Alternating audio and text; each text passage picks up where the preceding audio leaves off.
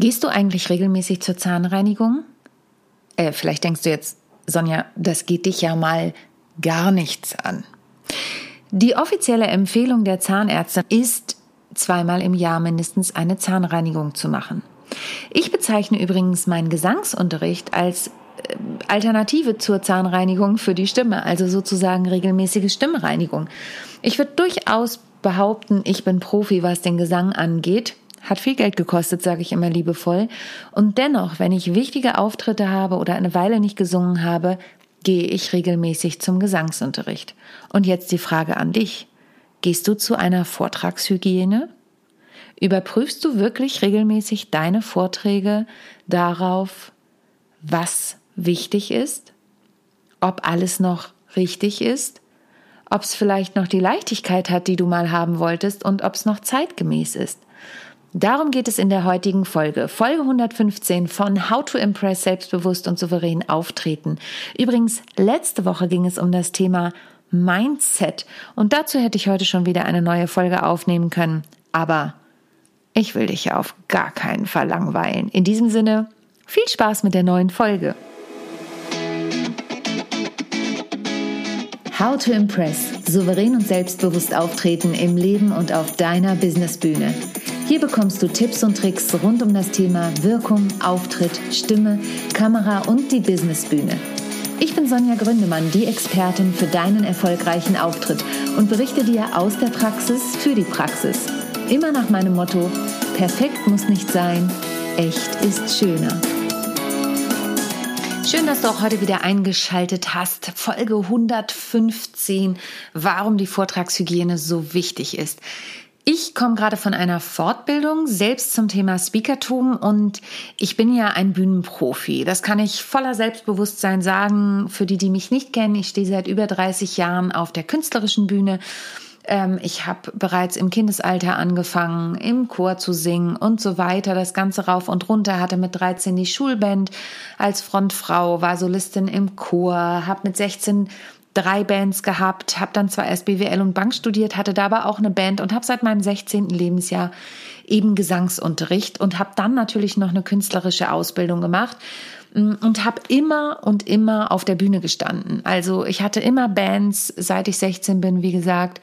Ähm, und habe dann natürlich in der Musical-Ausbildung ähm, auch ständig auf der Bühne gestanden und hier auch geprobt und mit meinen eigenen Bühnenprogrammen stehe ich ja nach wie vor auf der Bühne. Also, ich bezeichne mich als Bühnenprofi und unterstütze ja Menschen dabei, auf ihre Bühne zu geben, gehen. Und trotzdem, trotzdem habe ich nicht nur regelmäßig, unregelmäßig Gesangsunterricht, wie ich es im Intro gesagt habe, sondern bilde mich auch ständig fort und hole mir auch Feedback ein ähm, zu meinen Speeches. Natürlich ist das Publikum äh, der beste Feedbackgeber, wenn es um meine Stücke geht. Da stelle ich fest, wer lacht wann, ähm, kommen die Reaktionen so, wie ich sie mir wünsche, unter welchen Voraussetzungen kommen die Reaktionen und, und, und. Das heißt, da bin ich ja automatisch am Puls der Zeit, aber auch was eben das Speakertum angeht, ähm, kriege ich natürlich Feedbacks und vielleicht, falls du im Bereich Training und Coaching unterwegs bist, ähm, was einige nicht hier sind, dann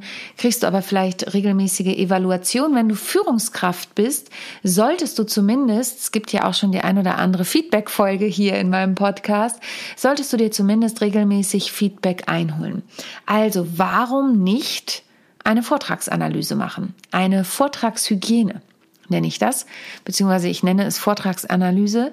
Das heißt, den bestehenden Vortrag, den du hast, zu nehmen und von einem Profi, wie beispielsweise mir, analysieren zu lassen und dir Feedback zu holen und auch Handlungsideen mit zu nehmen. Ähm, als Beispiel erzähle ich ja immer wieder auch von meinen Praxisfällen und jetzt war es vor kurzem so, ich war eben in Wien zu der Fortbildung und es ergab sich tatsächlich, dass ähm, leider eine Kollegin krank wurde, die eigentlich ein Vortragscoaching gehabt hätte. Ähm, sie hatte schon mit den Kundinnen an dem Vortrag gearbeitet und den mit ihnen erarbeitet und da bin ich dann eingesprungen und die hatten schon super Vorarbeit geleistet und dann haben wir an dem Vortrag weitergearbeitet, so dass sie in der Woche darauf ihren Vortrag bei einer Konferenz halten konnten. Das war eher eine Vortragserarbeitung und auch einen gewissen Feinschliff, den wir gemacht haben, weil schon eine gute Vorarbeit war. Das ist natürlich die eine Möglichkeit.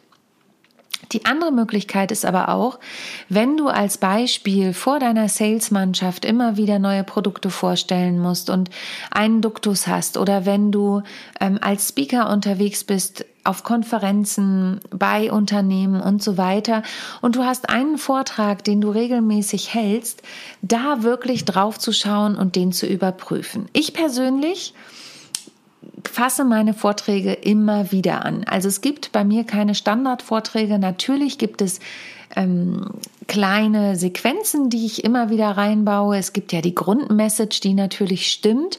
Aber ich habe das auch schon mal in einer anderen Folge erzählt. Ich gucke ja immer, wer ist mein Zielpublikum und passe natürlich den Vortrag dem Zielpublikum an. Auf der anderen Seite überprüfe ich auch immer wieder, passen die Teile, die ich da noch erzähle, zu mir.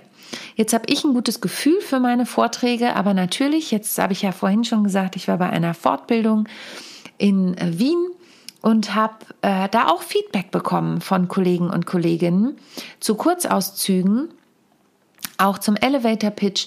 Wir haben da unterschiedlichste Formate gemacht und ähm, das hat mich natürlich auch zum Denken angeregt. Wir haben zum Beispiel auch ein, äh, da sollten wir einfach eine emotionale Geschichte erzählen, also einfach ist gut.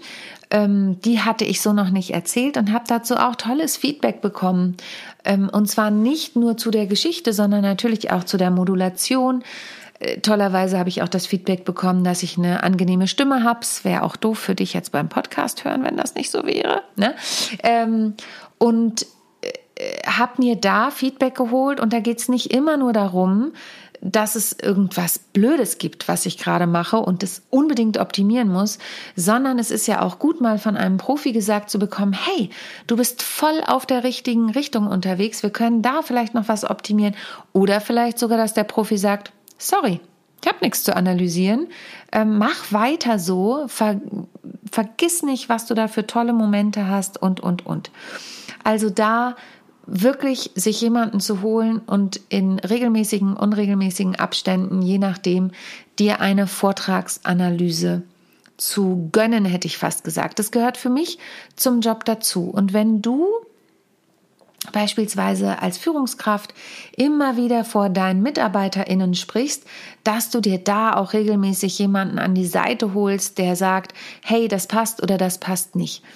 Neulich hat mich ein Geschäftsführer, mit dem ich schon sehr lange zusammenarbeite, angerufen und hat mich um kurz Feedback gefragt, um wollte nur einfach einen Tipp haben.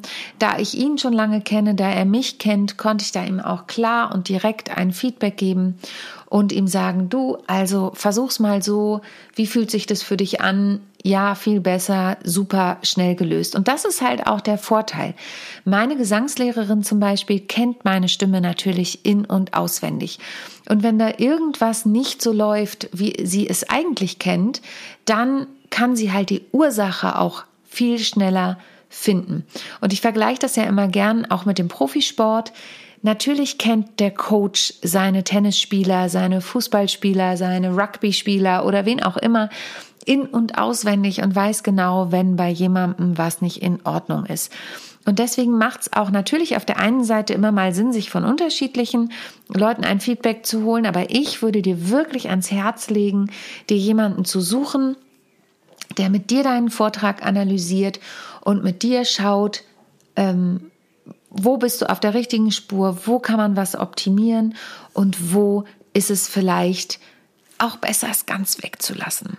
Ich habe zum Beispiel neulich wieder eine Kollegin gesehen, die hat dieses klassische Händeheben am Anfang gemacht. Also, ähm, wer hat denn das und das? Bitte einmal die Hände heben. Wer hat denn das und das? Nochmal die Hände heben. Und wer ähm, würde sich jetzt auf gar keinen Fall melden? Das ist so ein gängiges Speaker-Ding. Und ich finde, da muss man ganz klar unterscheiden. Bist du jetzt auf einer Veranstaltung, also ich bin kein Riesenfan davon, aber bist du auf einer Veranstaltung, wo lauter Speaker sind? Ja, also wenn ich jetzt zum Beispiel bei der Convention von der German Speakers Association bin, ist ganz klar, da sind 300 Kolleginnen und Kollegen, die kennen im Zweifel, also nicht alle, weil es sind ja auch Newcomer dabei, was super ist, aber viele von denen kennen diese Tricks. Ja, und die können sie nicht mehr hören. Wenn du allerdings auf eine Fachkonferenz gehst, du hältst da einen Vortrag, dann sollte man genau abwägen. Vielleicht ist das doch was, was du zum Einstieg nehmen kannst, weil da das eben niemand kennt, weil das nur Leute kennen, die mit einem Profi-Coach gearbeitet haben. Aber es ist ja gar nicht der Job auf so einer Fachkonferenz, von den Leuten ständig neue Speeches zu entwickeln, sondern es ist ihre Aufgabe, ihr Unternehmen zu vertreten oder ihr Produkt zu vertreten oder ähm, zu Netzwerken in ihren Fachkreisen. Das heißt, da kann man wirklich auch noch mal ganz klar unterscheiden: Bist du jetzt Profi-Speaker oder bist du fachlich Profi? Bist du Führungskraft? bist du für dieses Thema ständig auf Konferenzen unterwegs und da kann man dann immer genau gucken, was passt zu dir und wie kannst du das Ganze umsetzen. Ich bin ein Riesenfreund, wie du vielleicht schon merkst, von diesen Vortragshygienen, wirklich einmal das Ganze auseinanderzunehmen. Und da sei dir noch als Tipp mitgegeben, je kürzer die Speech, desto, also die Rede, desto schwieriger ist es, alles auf den Punkt zu bringen, weil man immer denkt, hey, ich, ich will das noch sagen und ich will das noch sagen. Und da gilt der alte Spruch, den hat mir ähm, ein Theaterregisseur gesagt, als ich mein erstes Stück Me and Mr. Right gespielt habe, beziehungsweise nee, er hatte mir das nach der Premiere von Typisch Frau gesagt. Genau. Da hat er zu mir gesagt, Sonja, Kill Your Darlings. Mein Stück war damals zweieinhalb Stunden lang und ich habe mir gedacht, nein, ich kann doch da nicht noch was rausstreichen. Doch. Und auch das wirst du nur feststellen, wenn du es immer und immer wieder machst und auch vor Publikum machst, das immer wieder nur als Tipp ergänzend zu dem Coaching ähm, immer wieder vor Publikum zu sprechen und wenn du vor Publikum sprichst, das Ganze aufzunehmen, das auch deinem Coach, deiner Coachin zu zeigen und deinem Mentor, deiner Mentorin zu zeigen und daran weiterzuarbeiten. Und wenn du Lust hast, dann kontaktiere mich auch gern, denn ich mache natürlich auch sowas. Ich biete eine Vortragsanalyse an. Wir verlinken die auch in den Show Notes.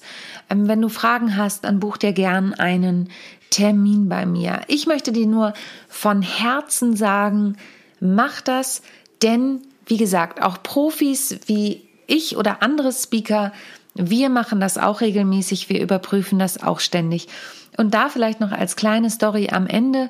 Ich saß aus dem Rückflug von, auf dem Rückflug von Wien im Flieger und ich war so mh, mm, voller Fortbildungsendorphinen, würde ich es jetzt mal nennen, dass ich gleich angefangen habe, einen anderen Einstieg für meine Keynote zu schreiben. Einen anderen ähm, Aufhänger. Du hast ja vielleicht die Folge gehört mit Anfang und Ende und Inszenierung ähm, ich habe mir einen ganz anderen Einstieg überlegt, weil ich einfach diese Impulse bekommen habe. Und vielleicht geht's dir auch so, wenn du zum Beispiel meinen Podcast hörst und immer mal wieder Impulse kriegst, dass du guckst, hey, was kann ich eventuell auch anders machen? Also was könnte ich mal ausprobieren, denn ausprobieren ist auch wirklich so eine Sache.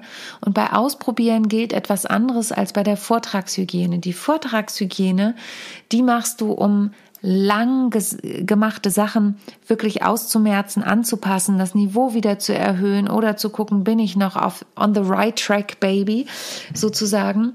Und bei dem Ausprobieren ist es was, probier dich nicht komplett über den ganzen Vortrag aus, es sei denn, du hältst ihn das erste Mal, dann ist es natürlich so, sondern bau dir kleine Sachen ein, die du zwischendurch mal veränderst, die du ausprobierst. Bau sie nicht zu weit am Anfang ein, damit die Leute nicht damit gleich in Anführungsstrichen abgeschreckt sind, falls es nicht so gut funktioniert. Bau sie aber auch nicht zu weit am Ende ein, damit die Leute äh, nicht einen vielleicht nicht so gelungenen Ausprobierakt in Erinnerung behalten. Aber probier dich aus. Spiel, Spiel, Spiel. Hätte ich jetzt was gesagt, habe ich gesagt. Halte Vorträge Und wenn es nur der Vortrag, nur in Anführungsstrichen, vor deinen Teammitgliedern ist, wenn du einen Vortrag halten sollst auf einer Fachmesse, nutze auf jeden Fall deine KollegInnen und überprüfe deinen Vortrag und gib dir Feedback. Achtung zum Thema Feedback, ein letzter Tipp. Hol dir nicht zu viel Feedback von zu viel unterschiedlichen Menschen ein, denn jeder hat eine andere Empfindung, jeder hat eine andere Wirkung, jeder hat eine andere Erwartung und da such dir bitte Menschen, denen du vertraust. Und wie gesagt, wenn du Lust hast, schreib mich gern an. Ich mache total gern mit dir eine Vortragsanalyse. In diesem Sinne, das war schon wieder die heutige Folge für diese Woche. Demnächst kommen auch wieder Interviews. Ich war ja selbst gerade im Urlaub, dann war ich eben drei Tage auf Fortbildung und irgendwie überschlägt sich dann die Zeit. Jetzt gehen eben die Präsenztermine auch immer wieder los. Nicht nur bei mir, sondern auch bei meinen InterviewpartnerInnen.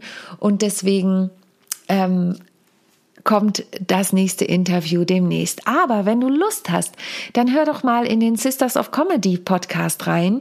Da halte ich ja auch alle zwei Wochen ungefähr ähm, ein Interview und das wird dann unter Sisters of Comedy als Podcast ausgespielt. Ich hoste und organisiere und produziere den Podcast. Also wenn du Lust hast, ein bisschen Blick auf andere Art und Weise hinter die Comedy-Kulissen zu bekommen, dann hör doch auch mal in diesen Podcast rein. In diesem Sinne, bleib gesund, denk bei allem, was du tust, immer daran, perfekt muss nicht sein, echt ist schöner und schalte auch nächste Woche wieder ein, wenn es heißt How to Impress, souverän und selbstbewusst auftreten von und mit mir, Sonja Gründemann. Bis zum nächsten Mal. Tschüss.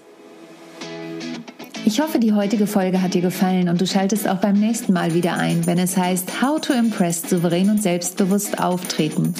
Hinterlass mir gern eine Bewertung bei iTunes oder auch eine Rezension bei Google und vernetze dich mit mir auf den sozialen Medien, vor allen Dingen bei LinkedIn und Instagram bin ich aktiv. Über Weiterempfehlungen freue ich mich natürlich auch sehr und wenn du noch mehr über mich erfahren möchtest, dann abonniere einfach meinen Newsletter. Bis zum nächsten Mal. Tschüss.